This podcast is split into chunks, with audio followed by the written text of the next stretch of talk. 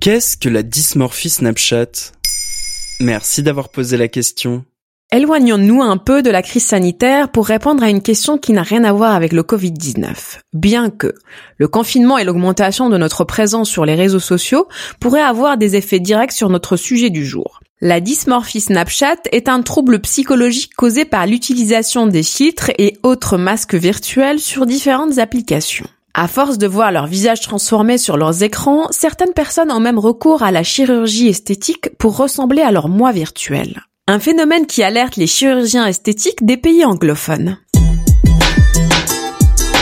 Les années 2010 ont vu la démocratisation de la retouche photo, notamment grâce aux filtres très simples d'utilisation et à la portée de tous. Ils permettent d'ajouter des oreilles de chat ou des fleurs dans les cheveux.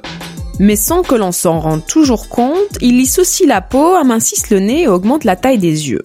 Une espèce de chirurgie esthétique numérique, quoi. Numérique, mais qui peut amener à des envies de chirurgie bien réelles.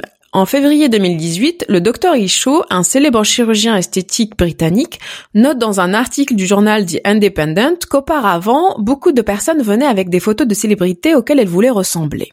Désormais, les personnes apportent des selfies retouchés. Une expression est inventée pour décrire ce phénomène, la dysmorphie Snapchat.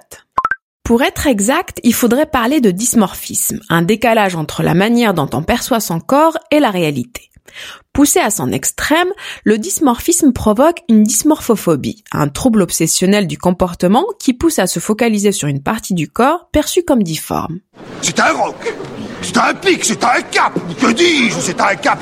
C'est une péninsule L'utilisation abusive de filtres pourrait alimenter ce trouble et nuire à l'estime de soi. Dans une étude de 2015 menée auprès d'une centaine d'adolescentes australiennes, des chercheurs constatent que celles qui retouchent le plus leurs photos sont celles qui sont le plus préoccupées par leur corps et notamment par leur poids. Pour autant, le rapport cause à effet n'est pas certain. C'est peut-être parce que ces personnes souffrent de dysmorphisme qu'elles utilisent davantage les réseaux pour valider leur attractivité. Donc bientôt, on va tous avoir des têtes de filtre Snapchat. A priori non, pour une simple et bonne raison. Ces opérations sont rarement possibles et les chirurgiens sont censés refuser d'opérer les personnes dont l'origine du mal-être serait plus psychologique que physique. Ils les orientent alors vers des professionnels de la santé mentale. À noter, selon la Société française des chirurgiens plastiques, ce phénomène n'est pas encore arrivé en France en 2020. Quant aux réseaux sociaux accusés de renforcer ces troubles, ils commencent à prendre des mesures. Fin 2019, l'entreprise Facebook, propriétaire d'Instagram, a déclaré qu'elle souhaitait que ces effets restent une expérience positive et qu'elle interdirait tous les effets associés à la chirurgie esthétique. Voilà ce qu'est la dysmorphie Snapchat. Maintenant, vous savez. En moins de 3 minutes, nous répondons à votre question. Que voulez-vous savoir? Posez vos questions en commentaire sur toutes les plateformes audio et sur le compte Twitter de Maintenant, vous savez.